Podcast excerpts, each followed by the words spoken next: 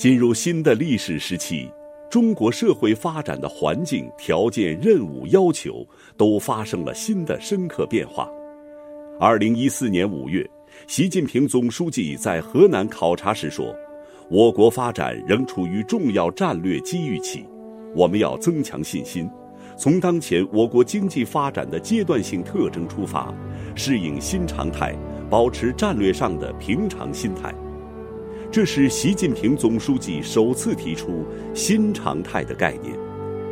在当年亚太经合组织工商领导人北京峰会的主旨演讲中，总书记详细阐述了新常态的三个特点：一是从高速增长转为中高速增长；二是经济结构不断优化升级；第三，产业消费需求逐步成为主体。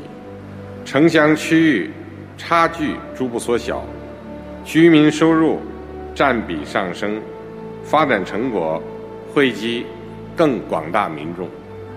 三是从要素驱动、投资驱动转向创新驱动。新常态改变的是对发展方式和经济结构选择，因此，中国经济新常态。孕育着一个正在崛起的大国拥抱新经济体系的宏大发展机遇。新常态下，中国经济增速虽然放缓，实际增量依然可观。中国经济增长更趋平稳，增长动力更为多元。中国经济结构优化升级，发展前景更加稳定。中国政府大力简政放权。市场活力进一步释放。随后的二零一五年，习近平总书记在多个场合，特别是在各地调研时，多次提到新常态。二零一五年八月，他主持党外人士座谈会时指出，适应新常态、把握新常态、引领新常态，保持经济社会持续健康发展，必须坚持正确的发展理念。什么是正确的发展理念？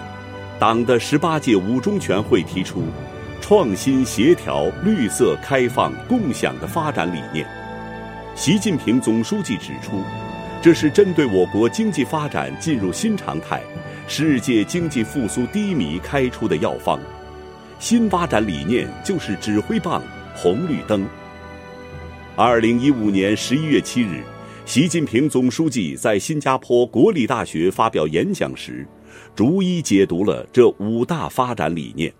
坚持创新发展，就是要把创新摆在国家发展全局的核心地位，让创新贯穿国家的一切工作，让创新在全社会蔚然成风。坚持协调发展，就是不断增强发展的整体性。坚持绿色发展，就是要坚持节约资源和保护环境的基本国策。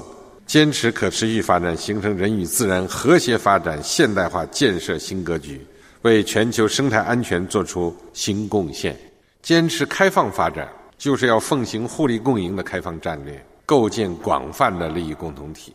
坚持共享发展，就是要坚持发展为了人民，发展依靠人民，发展成果由人民共享，使全体人民在共建共享发展中有更多获得感。朝着共同富裕方向稳步前进。五大发展理念是以大势为导向的认识论，是以问题为导向的方法论。我国经济发展基本面是好的，但也面临一些困难和挑战。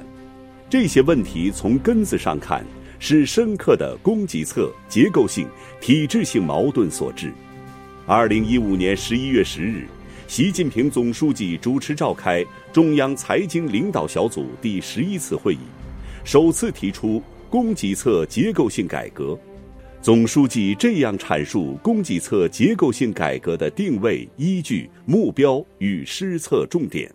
我们讲的供给侧结构性改革，既强调供给，又关注需求；既突出发展社会生产力，又注重完善生产关系。既发挥市场在资源配置中的决定性作用，又更好发挥政府作用；既着眼当前，又立足长远。要从生产端入手，重点是促进产能过剩有效化解，促进产业优化重组，降低企业成本，发展战略性新兴产业和现代服务业，增加公共产品和服务供给，提高供给结构对需求变化的适应性和灵活性。志不求易者成，事不避难者进。